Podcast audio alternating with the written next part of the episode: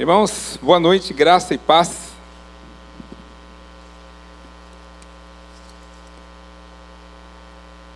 Olha, parabéns a vocês que vieram hoje, depois do, de um dia de decepção na Copa, né? Mas isso faz parte, gente. Um dia ganha, outro dia perde. É, não vai ter folga terça-feira, não. Acabou a moleza. O lado positivo que não vai precisar compensar depois, né? É, o pessoal falou que o pastor Oliver, ele viajou, né? Mas parece que ele estava apitando o jogo lá. Tinha um tal de Oliver apitando o jogo do Brasil, né? E não estava apitando bem, não. Nos lances lá que foram muito duvidosos. Bom, brincadeiras à parte, gente. Como é bom a gente estar aqui, reunidos em nome do Senhor. Quero compartilhar com vocês uma palavra se encontra em 1 Coríntios, capítulo 10. Estão acessando, estão abrindo a Bíblia. Vamos dar um tempo aí para encontrar.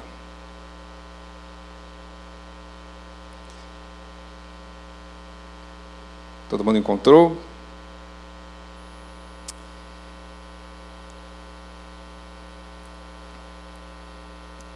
Vamos lá, diz assim: Ora, irmãos, não quero que ignoreis que nossos pais estiveram todos sob a nuvem e todos passaram pelo mar, tendo sido todos batizados, assim na nuvem como no mar, com respeito a Moisés. Todos eles comeram de um só manjar espiritual e beberam da mesma fonte espiritual, porque bebiam de uma pedra espiritual que os seguia, e a pedra era Cristo. Entretanto, Deus não se agradou da maioria deles, razão porque ficaram prostrados no deserto. Ora, estas coisas se tornaram exemplos para nós, a fim de que não cobicemos as coisas más como eles cobiçaram. Não vos façais, pois, idólatras, como alguns deles, portanto, por quanto está escrito: O povo se assentou para comer e beber e levantou-se para divertir-se. E não pratiquemos imoralidade, como algum deles o fizeram e caíram no só dia 23 mil. Não ponhamos o Senhor à prova, como algum deles já fizeram. E pereceram pelas mordeduras das serpentes. Nem murmureis, como algum deles murmuraram, e foram destruídos pelos, pelo exterminador. Estas coisas sobrevieram como exemplo e foram escritas para advertência nossa, de nós outros, sobre quem os fins dos séculos está chegando. Pai, muito obrigado, Senhor, porque até, até aqui o Senhor nos ajudou. E a tua palavra garante que o Senhor estaria conosco todos os dias até a consumação dos séculos. Em nome de Jesus, Senhor, eu peço que o Senhor venha usar minha, minha vida com graça, autoridade e poder, Senhor Deus, para transmitir a tua palavra para o teu povo. Essa palavra, Senhor Deus, venha ser como uma boa semente lançada em terra fértil, Pai. Que venha dar venha germinar e dar frutos, Senhor Deus, no tempo do Senhor. Repreenda, Senhor Deus, a ação do inimigo, Pai. Não permita que esta palavra venha a ser roubada, mas sim que o teu povo venha guardar no coração, Pai. Venha guardar no coração e colocar em prática para honra e glória do teu nome. O tema desta noite é como dar um, um up na tua vida, já que o culto é do up, então, nada mais justo que dar um up na tua vida. No caso aqui, o povo de Israel foi liberto do Egito, estava no deserto, rumo a Canaã. Porém, como foi citado aqui, eles cometeram alguns pecados e isso foi um peso muito grande para a vida do povo de Deus. E foi escrito como exemplo para a gente, para a gente poder Tomar cuidado. Então, o que nós não devemos fazer? O povo aqui, no versículo 7, fala da idolatria. Não vos façais, pois, idólatra como alguns deles. O que é idolatria? Aliás, desculpa, já estou pulando aqui. É,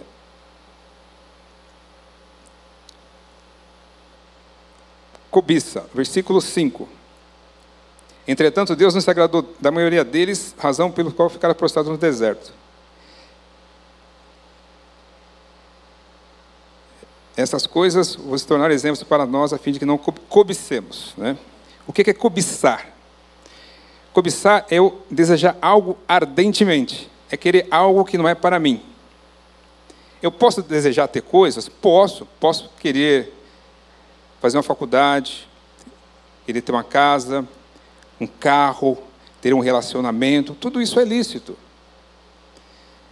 Mas a coisa se complica quando de repente eu quero algo que não é para mim. Eu quero tirar proveito até das pessoas é, por conta do meu desejo é, incontido, incontido. Por exemplo, vocês lembram da, de Davi, o rei Davi? O rei Davi, ele viu Betseba e cobiçou Betseba. Betseba era a mulher de Urias. Então, Davi tomou Betseba como, como mulher, né? Coabitou com ela e teve aquele todo transtorno. No caso aqui do povo de Israel, eles estavam lembrando, estavam reclamando da comida do Egito, lembrando ah, o alho, a cebola e tal. Né? Eles estavam no deserto. No deserto o que, que tinha? Tinha o maná, né? que Deus mandava para alimentar o povo todos os dias. Mas o povo estava lembrando lá das coisas gostosas do Egito. Mas estava se esquecendo do quê? Do chicote no lombo, da aflição do Egito. É assim que o inimigo faz. Muitas vezes, é, ele traz à nossa memória só as coisas boas do Egito, do mundo. Mas a gente não lembra das coisas ruins que a gente passou no mundo. Então, a cobiça é muito séria. Versículo 7. Idolatria. Não os façais, pois, idólatras, como alguns deles. Porque está escrito: o povo se assentou para comer e beber e levantou-se para se divertir. O que é, que idolatria? A idolatria é a gente colocar qualquer coisa acima de Deus. Pessoas, objeto, cargo, diploma, uma série de coisas. Às vezes colocamos a família, colocamos liderança da igreja, é, colocamos time de futebol. Tem gente que vive em função do futebol, uma coisa doida. Eu tive um, uma época da minha vida que eu era muito viciado em futebol. Eu cheguei no estádio de futebol três vezes na semana. Eu fui no domingo, fui na terça, fui no sábado. Eu acompanhava demais o clube que eu gostava. Quer dizer, ainda gosto, mas não como antes. Era uma coisa doida. Na época eu lia dois jornais de esportes. Eu ia para o estádio ouvindo um programa esportivo, assistia o jogo e no radinho via o jogo também. Chegava em casa, eu assistia o VT completo. E no dia seguinte ia trabalhar. É uma coisa doida, gente. Eu quase fiz a tatuagem aqui, ó. Em cima do coração. Pasmem. Já era crente. Gente, eu, eu, eu, eu tinha aula de inglês aqui na igreja, particular. Teve noite que acabava a aula, Dava tempo, eu pegava, ia para o estádio. Tinha reunião da liderança aqui da igreja, no sábado. Era a reunião, tinha o almoço à tarde. E à noite tinha um culto do canal, era, não era nem canal jovem. E sabe o que eu fazia? Ia para o estádio, à tarde ia para o estádio. Saía daqui, ia para o estádio, voltava para o culto. Era um negócio maluco. Gastando dinheiro e. É óbvio que no jogo do Brasil. Não é só a vitória, às vezes tinha derrota mesmo. E aí voltava todo chateado, todo indignado. Era triste. E outra coisa é com relação à idolatria. A idolatria a gente pode também, pode não, não poderia, mas infelizmente acontece, a gente acabar sendo narcisista, se idolatrando sabe? achando que a gente é melhor que as pessoas. E hoje em dia, com rede social, né? se não tiver os likes, as curtidas, a gente fica até triste. Esse é o tipo de idolatria, gente. É pecado, está errado. Isso prejudica a gente, prejudica muito. E até rouba o nosso tempo. Versículo 8. E não praticamos imoralidade, como alguns deles o fizeram, e caíram num só dia 23 mil.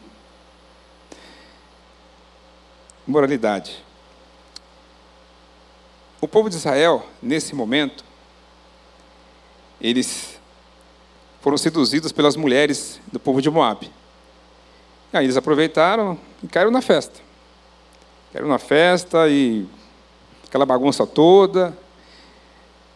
E relações sexuais com as sacerdotisas moabitas, né? E lógico que Deus não se agradou disso. Por conta disso, o povo acabou sofrendo. E hoje em dia a gente tem acesso à imoralidade sexual, gente, de uma forma assim muito abrangente. É, eu não sei vocês, mas eu, quando eu trabalhava, infelizmente, tinha algumas pessoas, tem aqueles grupos né, de empresa, da empresa, os caras mandavam lá mulheres, vídeos, tal, né? a gente tinha que apagar. É lógico, eu estou falando gente que tem que apagar porque a gente é consciente que aquilo está errado. E a moralidade sexual, é, é, ela, ela prende a pessoa. Tem pessoas viciadas em pornografia, pessoas viciadas em prostituição, é, viciadas em masturbação, uma série de coisas aí que está fora do padrão de Deus. Deixar bem claro que o prazer sexual vem de Deus, mas é quando ele é usado da forma correta, no momento correto. Para isso, Deus estabeleceu o casamento. Casamento é de Deus. Casamento, todo mundo, todo mundo aqui sabe, né? Como funciona o casamento de Deus? Na Bíblia: homem e mulher. Então, se existe alguma coisa fora desse contexto, está errado. Isso é, não agrada a Deus. Por que não agrada a Deus? Porque Deus é uma pessoa que está com um pedaço de pau na mão, doida para bater na gente? Não. Porque isso faz mal para a gente. Todo desvio sexual, todo tipo de moralidade sexual faz mal para o ser humano. Existe um desequilíbrio. E vou dizer para vocês: é necessário entender a origem desse, desse, dessas coisas. Muitas vezes isso aí vem vem lá de alguma desordem familiar, né, de algum abuso, é, de alguma fragilidade, e isso tem conserto. Deus deixou os recursos para a gente, né, para a gente poder usar. Inclusive, até é, vou contar para vocês que uma época da minha vida eu tive problema nessa área. O que, que eu fiz? Eu procurei o pastor da igreja que eu ia, falei, pastor, eu preciso de ajuda. Eu não quero essa vida para mim, não. Ele falou assim: Olha, eu acho que vou ter que tirar você da tua função na igreja. Eu falei, pastor, não tem problema. Eu quero ser livre disso aí. E na época também aproveitei e eu passei com uma psicóloga. Contei para ela, né? psicóloga cristã. Eu não estou criticando as pessoas que não são cristãs, não é isso. Mas eu dei preferência para uma psicóloga cristã, porque era indicação do amigo meu pastor, que trabalhava comigo. Inclusive foi até engraçado que na época eu falei para ela, olha, fulano de tal, o meu amigo, que é da tua igreja, indicou você.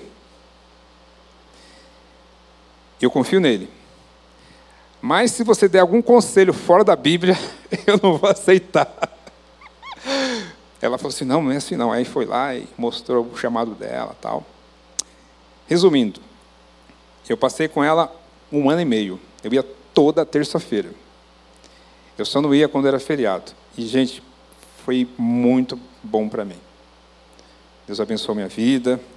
É lógico que não foi só isso que me ajudou. Foi também as orações, pastor, tudo. Quando existe algum problema nessa área, gente, é importante a gente procurar ajuda. Não ficar sozinho. Nós somos muito atacados hoje em dia. Né? Tem a mídia, tem a internet. É... A banca de jornal nem tanto, mas antigamente tinha mais publicações né, é, nessa área aí para atrair o, o homem. E lembro também quando eu comentei sobre o jornal, o próprio jornal mesmo, o jornal de esportes, né, masculino, jornal de esporte, geralmente o homem que gosta mais de futebol, tinha as, as publicações, tinha coisas para realmente. É, estratégia do diabo, para falar a verdade, para poder é, é, é, amarrar o homem nessas coisas aí. Continuando aqui, versículo 9. Não ponhamos o Senhor à prova, como alguns deles já fizeram e pereceram pelas mordeduras da serpente. O que é colocar, o que é colocar o Senhor à prova? Colocar o Senhor à prova é querer que Deus abençoe a vida da gente fazendo algo contrário à palavra. É, é duvidar do caráter de Deus. É querer a vitória em meio a coisas erradas.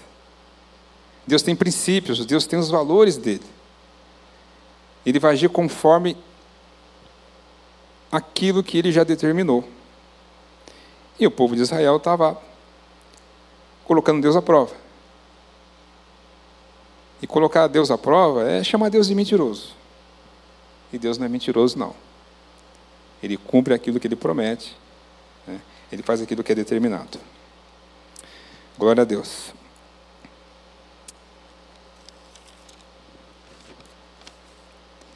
Versículo 10.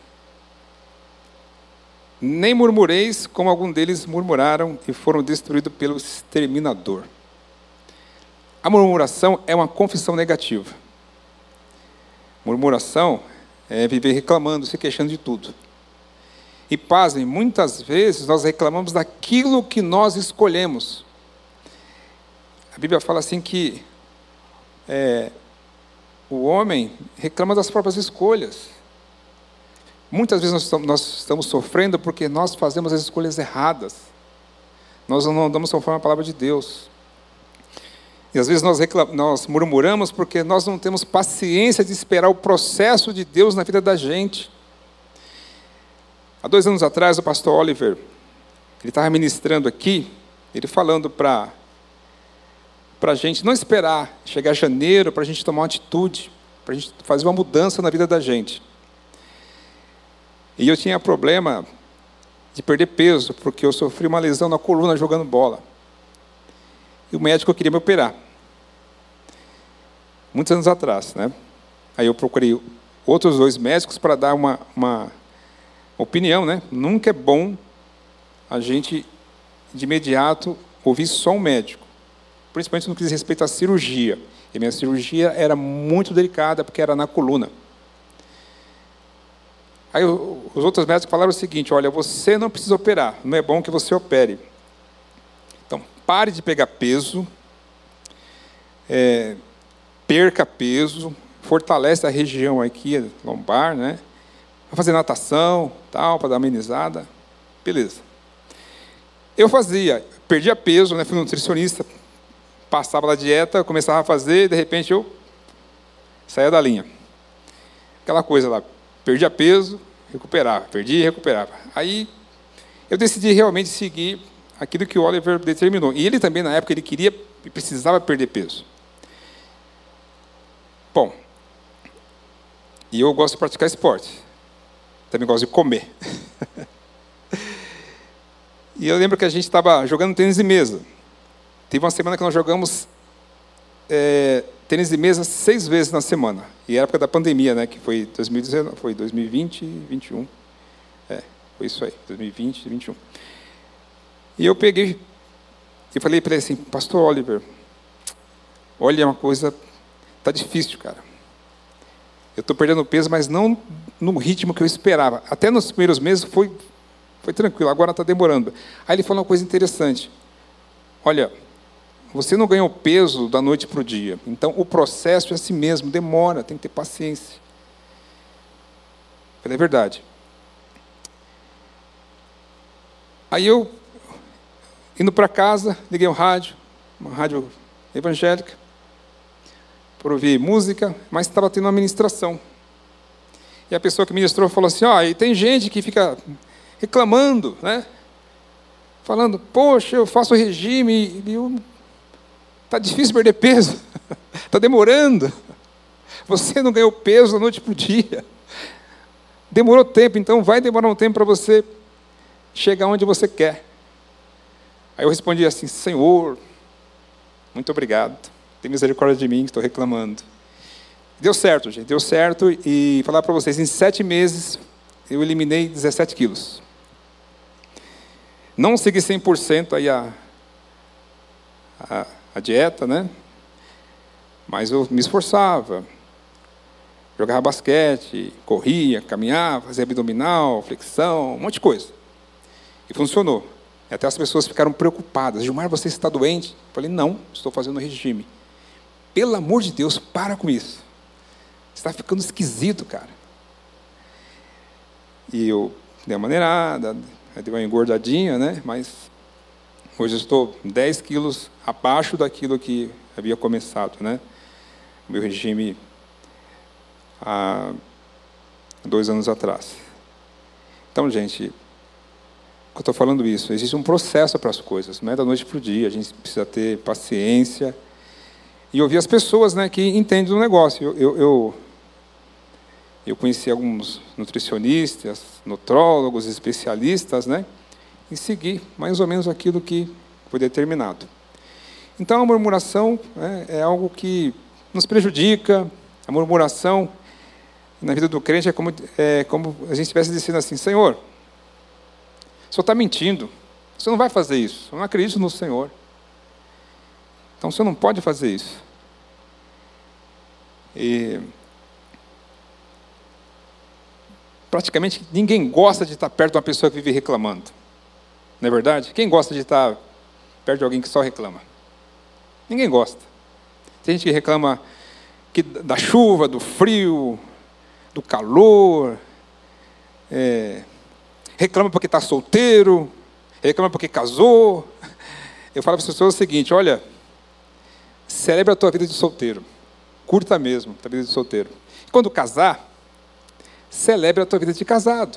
Porque tem gente que fala assim, ah, eu casei, bom quando eu era solteiro, fazia o que eu queria, não dava satisfação para ninguém, tal, não sei o quê. Né?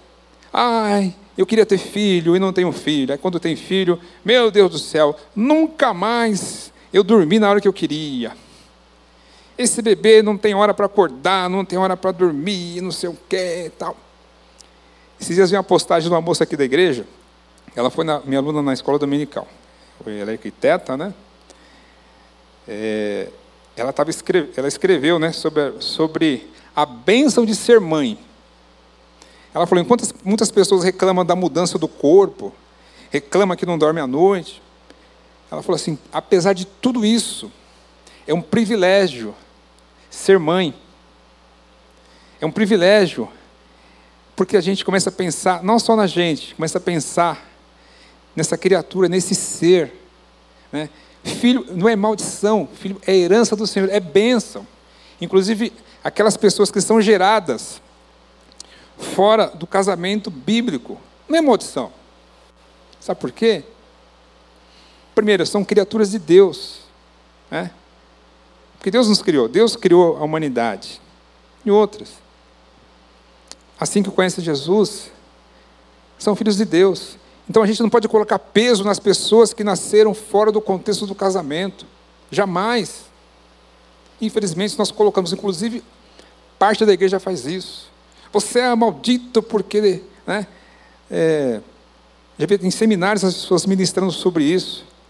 A gente jamais, olha, se você nasceu fora do contexto de um casamento, é, não permita que, que essa palavra venha morar no teu coração. Você é bênção, você é bendito, você é um projeto de Deus, você não é um erro, não.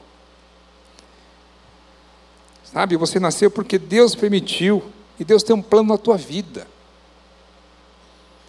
Você é perfeito, você é amado de Deus, e você é amado também de quem te gerou. Ainda que um pai ou mãe possa ter rejeitado, a Bíblia fala assim que Deus não rejeita você. Você é precioso, você é amado do Senhor. Amém? Glória a Deus, amém? Vocês estão aí? Estão animados? Agora,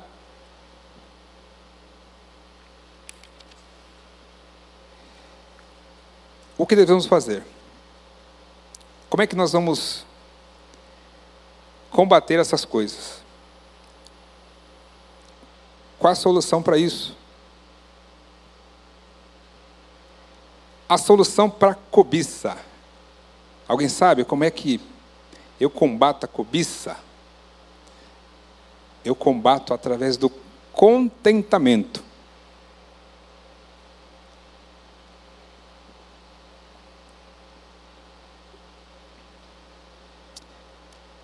Ou seja,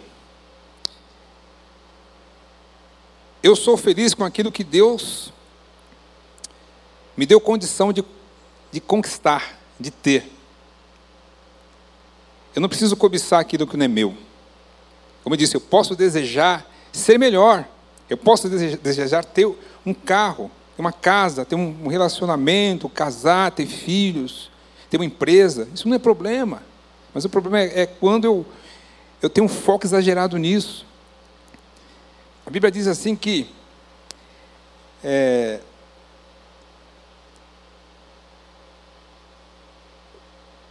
quando eu, eu, eu,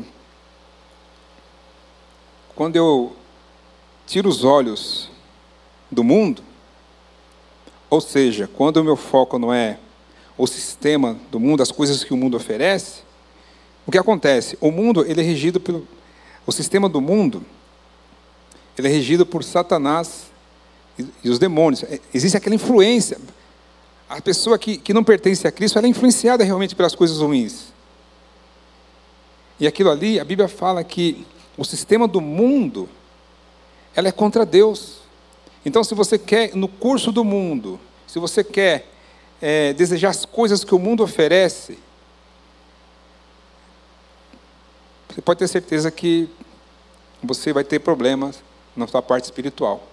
Não estou falando das coisas boas, como eu disse, é, é, é louvável, não tem problema você querer, mas algumas coisas que o mundo oferece, é, que nós não precisamos. Tinha, tinha um, um, um, grupo antigamente, né, que é, o pessoal ele, o pessoal aderiu à teologia da simplicidade. O que, que é isso? É do contentamento. Existe a tal a teologia da prosperidade que muitas vezes leva a pessoa para o buraco, né? E eu lembro que o pessoal tinha uma, uma, uma frase que era o seguinte, que nós Muitas vezes compramos coisas que nós não precisamos para agradar pessoas que nem gostam da gente, não estão nem para a gente. A gente acaba comprando, gastando dinheiro, dinheiro que a gente não tem.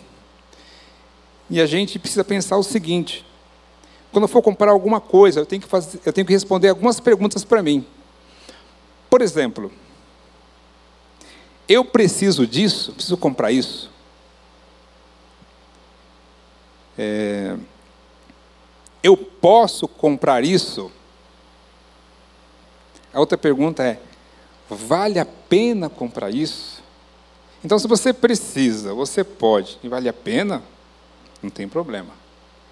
Porque às vezes nós compramos coisas necessárias e acaba comprometendo o orçamento da gente, por conta da cobiça. O pessoal lança um iPhone diferente lá, o pessoal faz fila, aquela coisa toda, um tênis diferente, tal, o povo quer um carro assim, né?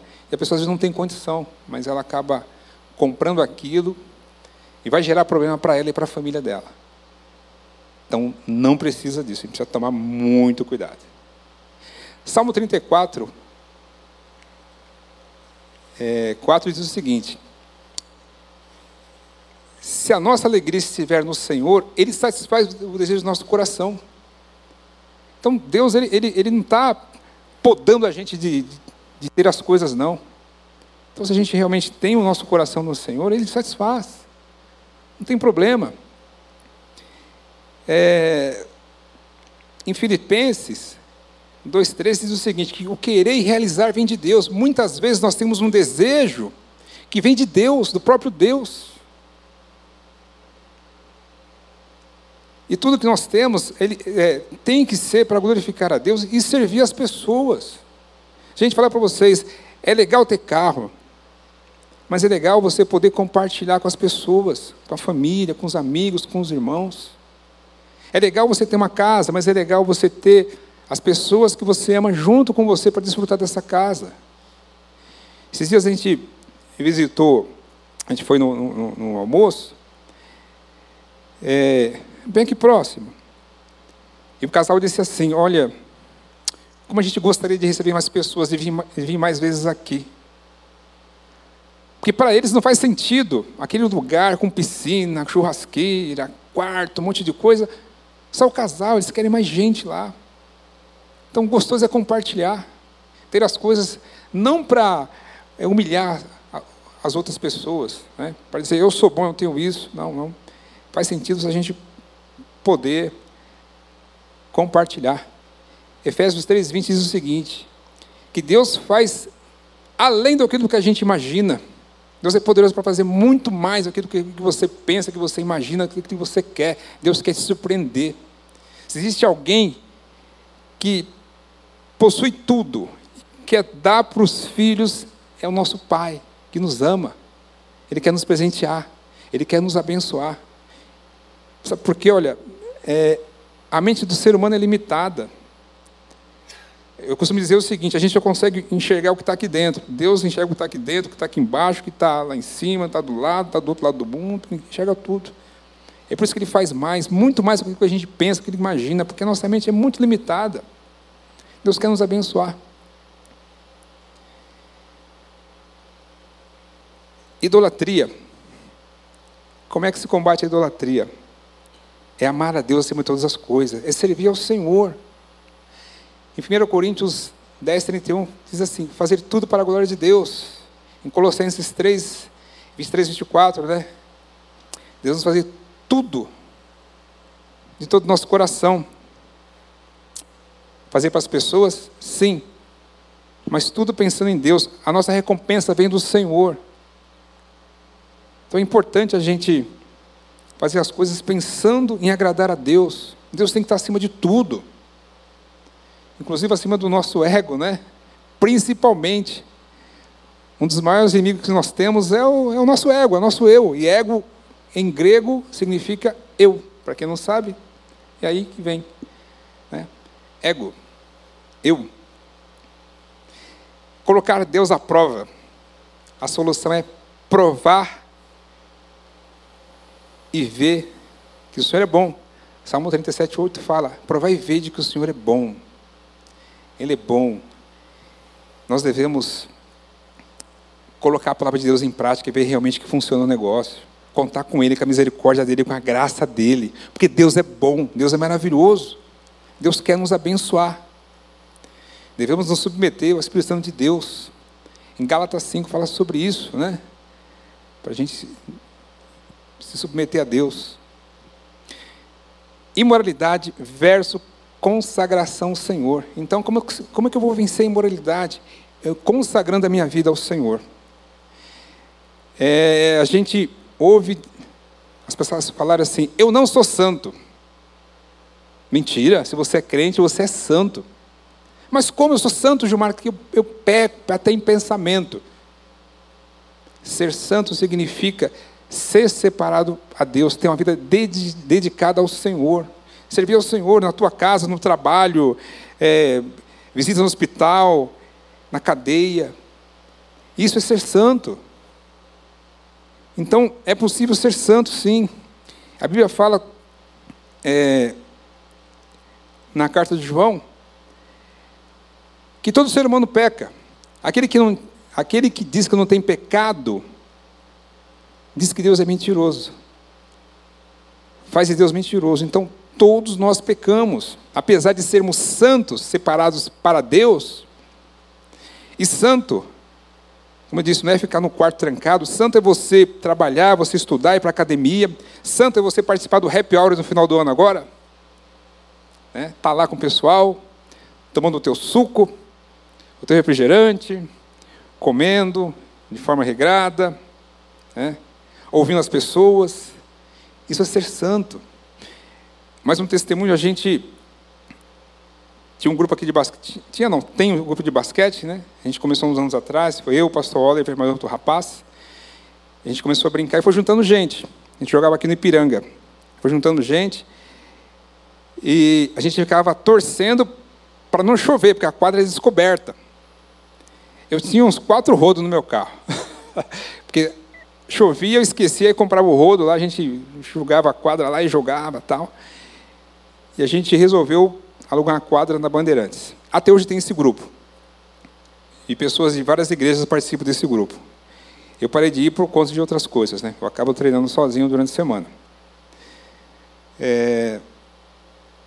Por que eu estou contando isso? Tem um rapaz que ele falou um dia assim. Em 88 eu perdi meu pai. Eu fiquei revoltado com Deus. Mas depois do jogo de basquete com vocês, eu vou ter que acreditar em Deus. Mas como isso é possível? Um jogo de basquete impactar uma vida? Tem um rapaz aqui da igreja que é corretor de imóveis. E ele foi visitar o imóvel desse rapaz e viu uma bola de basquete. Aí ele perguntou: Você joga basquete? Ele falou assim: ó, Eu jogava, mas não tenho com quem jogar. O rapaz falou assim: A gente tem um grupo da igreja que joga basquete. Você quer jogar basquete com a gente? Todo sábado. Ele falou: Quero, quero sim. Eu quero voltar a jogar basquete.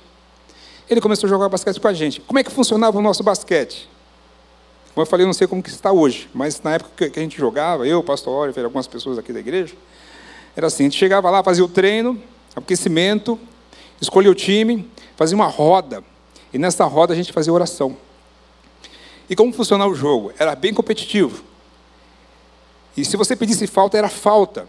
E se você é, pedisse que a bola era fora, não tinha, gente, não tinha problema. O nosso, a, a nossa prioridade ali era duas coisas, as prioridades.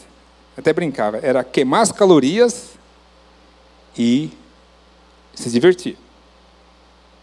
Então, era a coisa principal. Lógico, com isso a gente acaba, acabava glorificando a Deus. E esse rapaz, a esposa dele perdeu o bebê. Na realidade, o casal perdeu o bebê, porque não era só da esposa, era dele também. Perdeu o bebê. E a gente começou a orar, e o pastor Oliver começou a aconselhar ele, né? E aquilo mexeu com ele. Ele falou: olha, o jeito que fui tratado pelo pessoal da igreja, o, o jogo de vocês aqui na igreja é diferente. Né? O pessoal não fala palavrão, o pessoal não xinga, o pessoal não bate, o pessoal não agride. É diferente. E a gente, no intervalo, ficava conversando sobre as coisas de Deus, tal, orando, aquela coisa toda. Ele falou: Olha, eu vou ter que acreditar em Deus porque vocês fizeram diferença na minha vida. Passou um tempo, esse rapaz teve um AVC. E nós, orando por ele. Pasmem, esse rapaz não teve nenhuma sequela. Eu acompanho o grupo, estou no grupo ainda, né? Eu vejo o pessoal lá tal. Até hoje ele joga. Ou seja, né, a santificação, a consagração a Deus, gente. Você pode praticar o teu esporte sem problema. Você pode ir nas festas, na casa dos seus parentes. Não pode ser um, um xarope que fica lá apontando o dedo para as pessoas, nem muito menos beber a cachaça do povo lá, que eles né, bebem, zoar, que eles zoam. Porque as pessoas têm que desconfiar que você é crente. Que eu falo pessoal é o seguinte: se as pessoas do teu trabalho, da tua família, da tua vizinhança, não desconfiarem que você é crente, você não é crente. Sabe por quê? Porque o fruto do Espírito Santo na tua vida vai denunciar isso. Como as obras da carne também vão denunciar. Não tem como esconder, gente. Se a pessoa é nascida de Deus, se ela é separada por Deus, ainda que ela cometa pecado, o mundo vai desconfiar que ela é crente. Não tem como. Murmuração. Acabando aqui, murmuração, a solução é a gratidão. Romanos 8, 28 fala assim: que todas as coisas cooperam para o bem daqueles que amam a Deus, daqueles que são chamados segundo o seu propósito. Então, o que você está passando, o que você já passou, pense o seguinte: isso aí pode se tornar em benefício para você. Tenha paciência. A tua vitória vai chegar. Vai ter o up na tua vida. Não reclame. Agradeça a Deus, glorifique a Deus. Né? Lembre-se que Jesus Cristo já tinha avisado: no mundo terias aflições. Tem de bom ânimo. Jesus venceu o mundo. Em Cristo nós somos mais do que vencedores. Então o que você está passando pode ser dolorido, pode ser traumático, triste. Mas a solução não é reclamar. A solução é, é, agradecer que existe um Deus que cuida de você. Um Deus que dá esperança. Amém? Conclusão. 1 Coríntios 10, 11 diz o seguinte: Essas coisas lhes sobrevieram como exemplo e foram escritas para advertência nossa, de nós outros, sobre quem os fins dos séculos está chegando. Pessoal, é o seguinte: o mundo cada vez vai estar pior, mas glória a Deus que nós estamos em Cristo. O diabo, desde o tempo de Adão e Eva, ele está atormentando a humanidade para fazer coisa errada, para tirar do foco. E o diabo não quer que você cresça, que você progrida, que você evolua, que você tenha um up na tua vida. Ele quer ver você prostrado, fracassado, no buraco, morrendo no deserto. Ele quer que você fique preso à imoralidade. Ele quer que você murmure. Ele quer que você faça todo tipo de coisa errada. Mas temos um Deus. Um Deus que nos ama, um Deus que cuida de nós, um Deus que está pronto para nos acolher, para nos perdoar. Basta a gente fazer uma reflexão e pensar: aonde eu estou errando? Aonde eu estou falhando? Porque ainda não tive aquele progresso na minha vida? Deus pode dar vitória. Nós temos Jesus Cristo, é o nosso advogado junto ao Pai pronto para interceder por nós. Pronto para nos perdoar. A Bíblia diz assim: aquele que confessa o seu pecado e deixa, alcança a misericórdia. Deus é misericordioso. Lamentações 3:21 fala que as misericórdias de Deus são as causas de não sermos consumidos. Ela se renova a cada manhã. E ela está aqui. Deus está aqui presente para te acolher, para te socorrer e para te sustentar. Ah, irmão Gilmar, mas eu não comento nada disso, minha vida está legal, bacana. Então continue firme assim. Continue firme. Longe da cobiça, da idolatria, não coloque Deus à prova, longe da imoralidade, longe da murmuração. E continue avançando, crescendo. E mais ainda, sendo influência positiva para as pessoas. É isso que, que o mundo precisa. O pessoal fala assim que nós somos a Bíblia que o povo não lê, mas o povo observa a nossa conduta. Nós somos sal da terra, nós somos luz do mundo. O Senhor conta conosco, o Senhor quer nos abençoar, o Senhor quer que, quer que nós, cada vez mais, crescemos na graça e no conhecimento do Senhor. Deus quer que nós alcancemos a estatura do varão perfeito, que é Jesus. Então, para isso, é importante a gente lançar mão desses pecados todos, como foi como foi comentado, e viver uma vida reta, uma vida que agrade a Deus. E aquilo que agrada a Deus não é capricho de Deus, não. Aquilo que agrada a Deus faz bem para a gente. Amém? Vamos levantar, vamos orar para encerrar. Pai querido, Pai amado, muito obrigado, Senhor, pela tua palavra, a tua palavra que nos ensina, nos corrige, nos habilita para toda boa obra. Senhor, que cada vez mais, Senhor, nós possamos buscar o Senhor através da meditação, através da oração, meu Deus. Que possamos, Senhor, em nome de Jesus, guardar a tua palavra no coração para não pecar contra ti. Senhor, que possamos cada vez mais ter intimidade com o Senhor. Que possamos, meu Deus, cada vez mais ter um tempo de comunhão com o teu povo, meu Deus. Que a tua palavra diz que não é bom que o teu povo fique sem congregar. A tua palavra diz que a, tua, que a Bíblia tem que habitar em nossos corações, a tua palavra habitar em nossos corações, que nós devemos instruir, aconselhar uns aos outros e também louvar e glorificar o teu nome. Meu Deus e meu Pai, se nesta noite aqui alguém está com alguma dificuldade, Senhor, está preso a algum desses pecados citados aqui esta noite, Senhor, que o Senhor possa estar dando a vitória para essa pessoa, Senhor, libertando essa pessoa, Senhor. Meu Pai, que ela não tenha vergonha, meu Deus, de orar ao Senhor e também de buscar ajuda, seja ajuda pastoral, seja ajuda, Senhor Deus, psicológica, em nome de Jesus, Pai. Que essa pessoa não venha ficar sofrendo, meu Deus. Que ela não venha, meu Deus, morrer no deserto. Que a vida dela realmente venha dar um salto, Senhor Deus, para a tua honra e para a tua glória. Você é um Deus que está pronto para nos socorrer. A tua mão está estendida para nos ajudar. E os teus ouvidos, Senhor, estão prontos, Senhor Deus, para ouvir o nosso clamor. Em nome de Jesus, fortalece os teus filhos, Pai. Que realmente os teus filhos venham fugir da aparência do mal. Que os teus filhos venham realmente se deleitar no Senhor. Um Senhor que realmente sempre se preocupou em fazer o bem para a humanidade. É um Deus presente, é um Deus que nos ama, que nos ama, a despeito das nossas falhas, dos nossos pecados, Pai. Mas é um Deus que não quer nos ver prostrados, nos ver sofrendo. É um Deus que quer nos ver crescer cada vez mais, meu Deus. Buscando a estatura do teu filho, Jesus. E assim, meu Deus, nós vamos impactar muitas vidas, Pai. E assim, meu Deus, vamos viver o que o Senhor tem para nós. Em nome de Jesus, Senhor, abençoa cada família aqui representada, meu Deus. Abençoa também, meu Deus, em nome de Jesus, o pastor Oliver, que está em período de descanso com a família dele. Abençoa os preparativos, meu Deus, de cada um nesse final de ano. Guarda, Senhor, aqueles que vão viajar, guarda aqueles que vão ficar também, meu Pai. Em nome de Jesus, eu peço que o Senhor venha também através do teu Santo Espírito, meu Deus, alcançar os nossos parentes, nossos amigos que ainda não conhecem o Senhor. Que essas pessoas venham realmente ser impactadas pela tua palavra, Senhor. Usa as nossas vidas também com autoridade, graça e poder para transmitir a tua verdade, Senhor.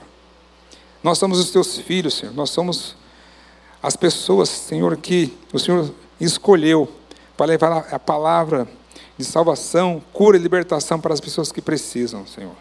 Usa a nossa vida com autoridade realmente, Pai. Porque nós sabemos que essa é a tua vontade, meu Deus.